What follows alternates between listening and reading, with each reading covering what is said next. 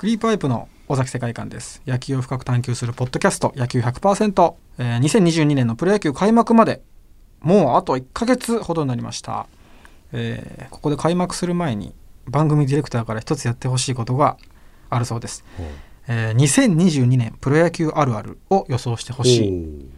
なんでしょうこれ。なんか、えーケムさんです、はい。えーケム山光則ですが、うん。えー去年で言うとははいほうほうってそれケモさんにそ失礼ですね今のリアクション。いや大丈夫ですよ。去年で言うとこ高卒2年目のピッチャーがはい。活躍しがちとか、うんうん。えー青柳投手登板試合が雨で中止になりがちとか、うん。雨柳さんとか言われました、はいはい。まあそんなやつを予想して 披披露してくださいというちょっと大喜利みたいなでえーシーズンが終わったら答え合わせということで2022年プロ野球あるあるケモさんからいきますか？僕からいきましょうか。はい。私が実況した試合で、えーヤクルトのホームランが派手に出がち、ああ確かにえー印象ありますね、2019年は菅野から青木山田バレンティン3連発。えー2020年のカープ戦は浜田、えー青木山田3連発、はいはいはい。で2021年はオスナサンタナ村上中村とホームランが飛び出した試合をえー実況しましたんで今年もまたっケムさんホそういう試合ームランの印象あるあるんだよなていうのがあるある、はい私が実況するとホームランが出がち。うん。神宮で。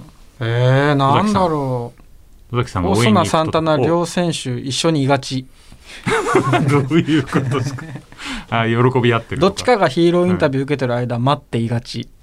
あ片方が。じゃあ神宮で2人がインタビュー受けるシーンが多いであろうと、はい。で待ってるであろうと。はい。いうことで。よろしいですか、はいそうします、ええ。一緒にいてほしいっていう願望も込めて、はいえー今回がシーズン13となりました。野球100%サンケイスポーツヤクルト担当。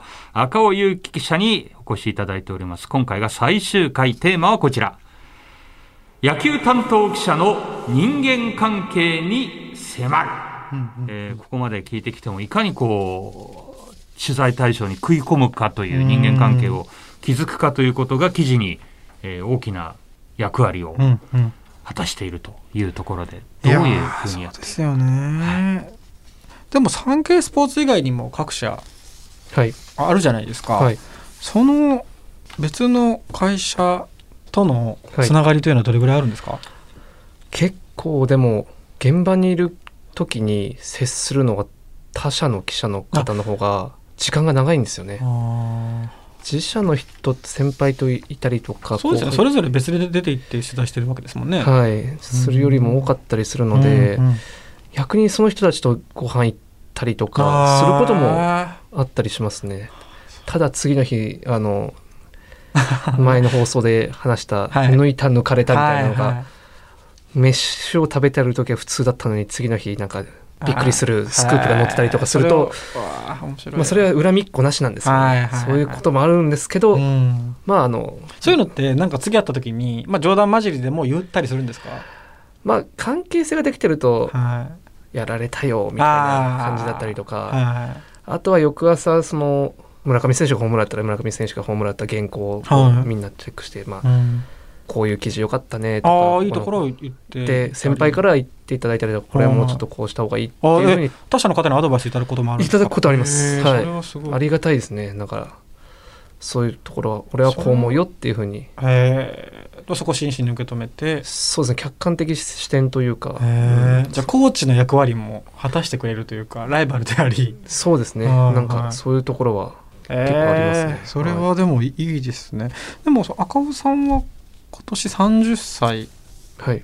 若手なんですか？ベテランなんですか？まだ若手かもしれないですね。野球選手よりはやっぱりちょっとこう遅いというかい一番いつが全盛期なんですかね？新聞記者の方。ですかね。でもやっぱりんそれこそ今ぐらいから20代後半から多分さ40歳ぐらいまでが現場にもこうしっかり行って。そうですね。でそれ40歳を超えたりすると、はい。デスクって言ってそのいわゆる会社の中で現場から送られてきた原稿をチェックしたりとかする役割を担うことが多くなるので。でもずっともう40代50代でも現場に出てるっていう方もた中にはいいらっしゃいますね。はい。そういう方が力が発揮されてる方もかなり大勢いらっしゃいますし、へはーなんか生生涯現役みたいな人もいますけど、うん赤尾さんは思考性としては、つ今でも現現場しか考えられないですようん。ねやっぱり痛いなって思いますし。逆に若くしてデスクに？っていうことはやっぱりないですか？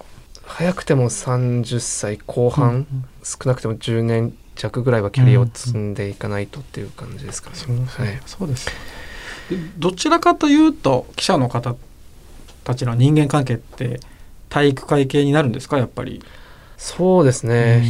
あの前回の放送でもありました。けど、はい。まあその試合後にご飯に行ったりとかするとはか考えると、うん。まあ体力勝負なところも多少いうん。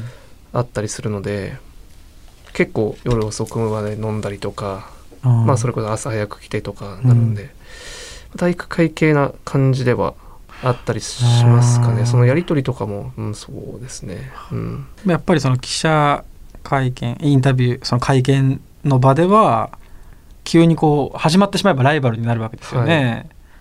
うん。それが面白いですよね。直前まではいこう情報そうですね。前後にはそれがあったとしても、うんそうですね、ちなみにそのインタビュー中にそう公周りにもライバルがいる中でうわやっちゃったなっていう時もあるわけじゃないですか。この質問ちょっと違ったかなとかはい。そういう時ってどんな感じなんですか？えしれっとしれっとします。もうしれっとしてるとかあもうあ機嫌悪くさせちゃったかーなとかあーはいはいはい。あこの流れじゃなかったかなと思っても、うん。まあ、その前すいませんとはあ言えないですよね。言えないので、まあ、まあしれっとしてるというか、まあ、はいそのまま他社で仲いい記者とかいたら、うんすいません。さっきは。ああそういうのちょっとみたいなっていうのもあったりしますけど。やっぱりその他者にも影響があるってことですもんね。そこで流れがちょっと崩れたりとか、ね。とか、うんそうですね。それともう一回チャンス来たりもするんですか？やっぱそのもう一回聞けたり。一回そのあちょっとあ今の違ったかなってなっても。うん。コロナ禍の前とか結構しそれこそ試合前とか自由に聞けたりしたはいはい。時とかはまた単独で聞いたりとかしましたけど、あはいはいはい。今結構時間の制約もあったりとかすると結構一発勝負ねね、オンラインとかで、まあ、僕なんかも参加できるんですけど、はでまあ、テレビだテレビ代表がいてで新聞は結構ヤクルトは赤尾さんが代表でやってるケースが多いイメージもうんあるん。で本当ですすか？そうでもないですか？うちなんかスワローズ担当ははいはい。結構曜日で当番決めてたりとか、えー曜日か。あじゃあそのキムさんのたまたまこうそうかもしれないですハマってねるというかそこに。必ず赤尾さんは質問してるってイメージあ本当ですか？へなんかあの幹事社ってあってーはそのまあ球団とのやり取りをする社があるんですね。はいなんか代表、はいはいなんかあった時に球団側がその人に連絡してみんなにお知らせしてくださいっていう。い。新聞社にも行くっていう。そうですね。それはまあなんか広報との代表のやり取りっていうのがまあ持ち回りで毎毎年来るんですけど。それヤクルトに関しては赤尾さんが？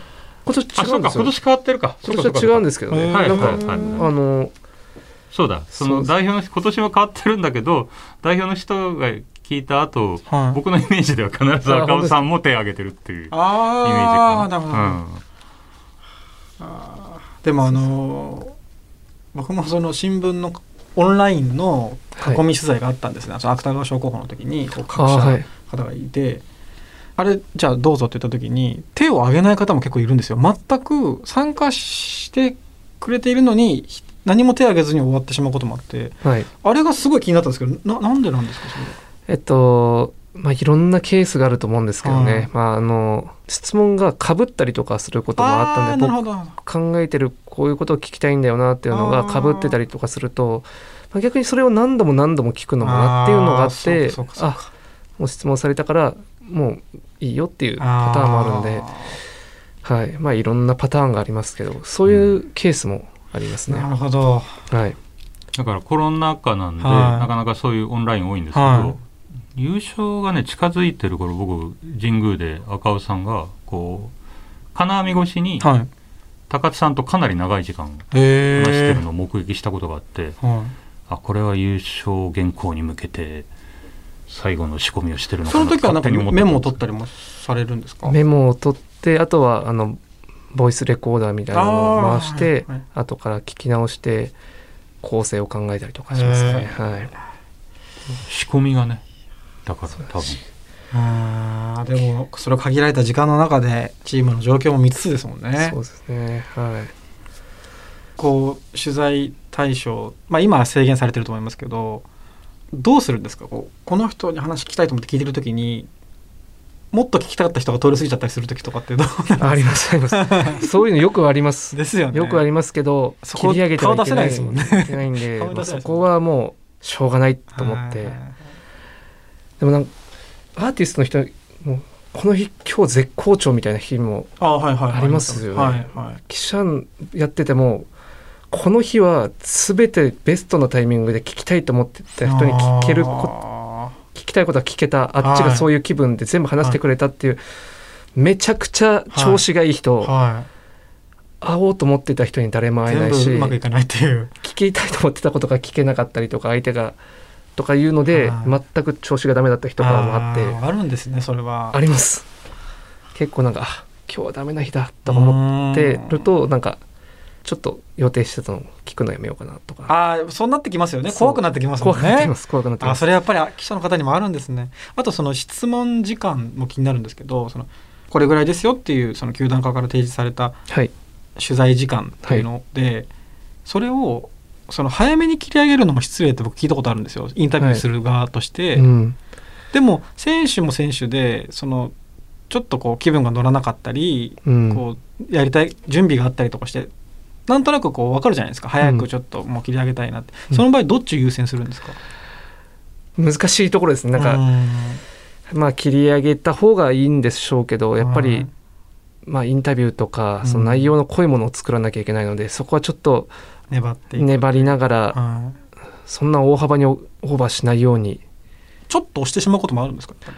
あり。ますり10分と言われたのが12分とか15分とかそういうのはまあはいありますね、はいまあ大体の選手はとてもあの好意的に取材に応じてくれてるので、はい。あのそんなに嫌な顔してくれ、はい。する選手はあんまりいないですけど、はい。まあでも申し訳ないなと思いながら。じゃあその巻くことはないですねほとんど。巻くことはないですね。あ巻く取材だとちょっとよほど何かがある。何かやばい時かですーね、はいはいはいはいなんかいつも思うんですけど、はい。そのね、スター選手というか活躍してる選手ががあっていて、だけど普段はほとんど出ないけど、はい。その日出てヒーローになる人もいるじゃなはいいですか。はいでもそういう人ともなんか記者の人ってある程度大体関係性ができてるイメージがあるんですけど見てると。その辺はどういう意識でやってるのかなと。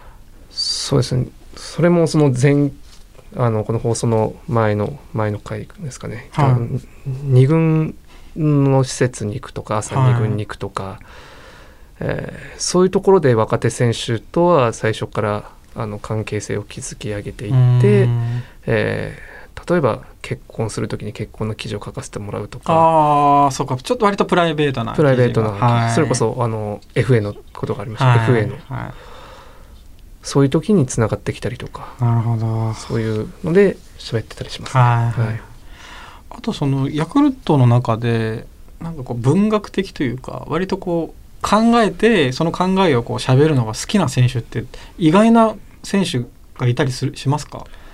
文学的。なんて言うんでしょうねそのあ自分の考えをうん。言葉にするのが好きな選手というか、割とまあスポーツ選手ってもう体の動きで結果を出していくじゃないですか。ーうん。難しいですね。うん難しい質問ですね、僕らだとインタビューした時に、まあ、ほぼ面白いこと言ってくれるとか、はい。なはい。あのいう人と、まあ、うん。そうじゃない形式ばった感じになっちゃう人と分かれるかなと思うんですけど、あこの人に聞くと大体コメントもいいのが出てくるとかあじゃあうんピッチャーかバッターいるったらどっちが多いですか？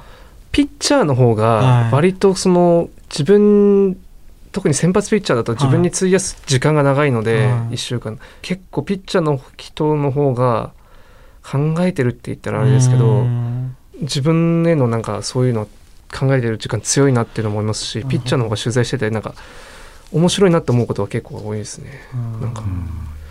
選手監督以外だとどういう人を話聞くんですか？話聞くことですか、うん。もうそれこそ球団の幹部の方だったりとか、もうそれこそ球団の営業の方とあか、はい。もういろんな人ですね。どこに情報が眠ってるかわからないのでなんか赤尾さん村上のバットを作った方も取材された。はいそうですね水野のあー。本当にそういうもうバットってねいろいろあるんで。ですよね。ちょっと重さが違うだけで。そうですね。だどういうバットなんだっていうのを、うん。そそれこそメーカーさんですね。にも取材させていただいたりとかすることもあるんで。もうそれこそ人間関係ですね。本当に。そうですよね。うん。本当幅広くいかなきゃいけないから大変ですよね。そうですね。だからもう尾崎さんみたいなファン歴がうん。長い人方の方が知ってることっていうのも結構あったりしますからその意外とスタンドとか僕らってあんまり行かないじゃないですか。そうですよね。全然違いますよね。うん、あの景色がまず、はい。面白いですよ。お客さんいろいろいろんなドラマがありますよ、うん。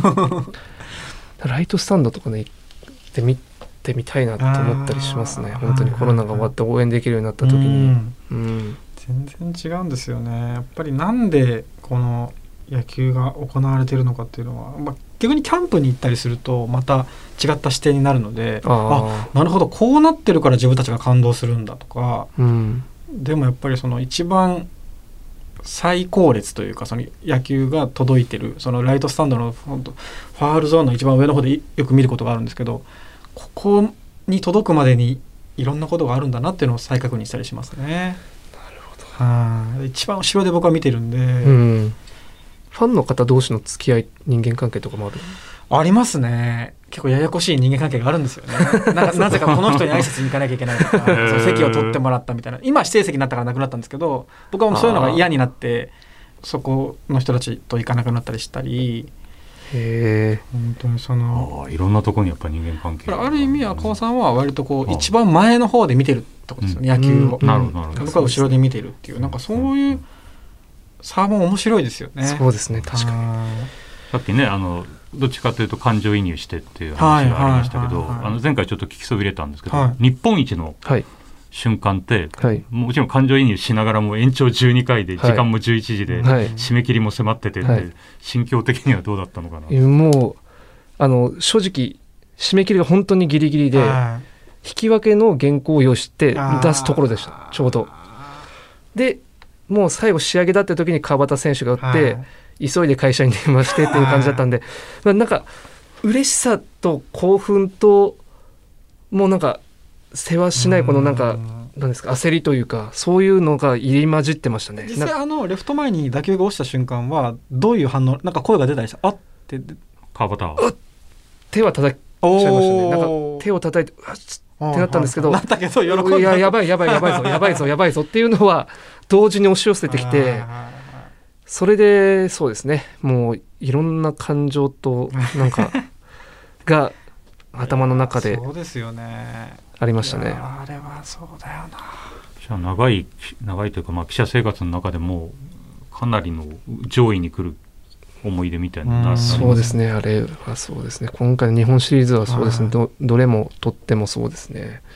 どの試合もそうですよね、うん。でもまあこれから何度もそれを経験するっていうことですよね、はい、まあ、本当にねスワローズうん。今年もね。は日本シリーズそうか。考えてみたら1戦目とか ほぼ原稿出来上がったのが全部吹っ飛ぶわけいですよね。そうですよね吹っあ飛びます吹っ飛びれます。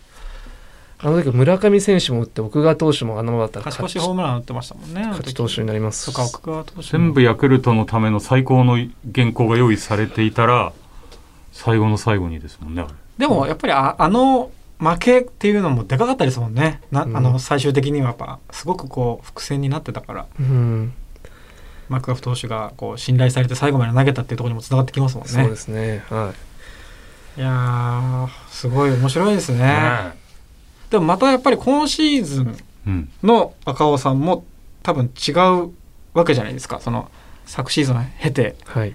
それもそのお話また聞きたいですね。そうですね。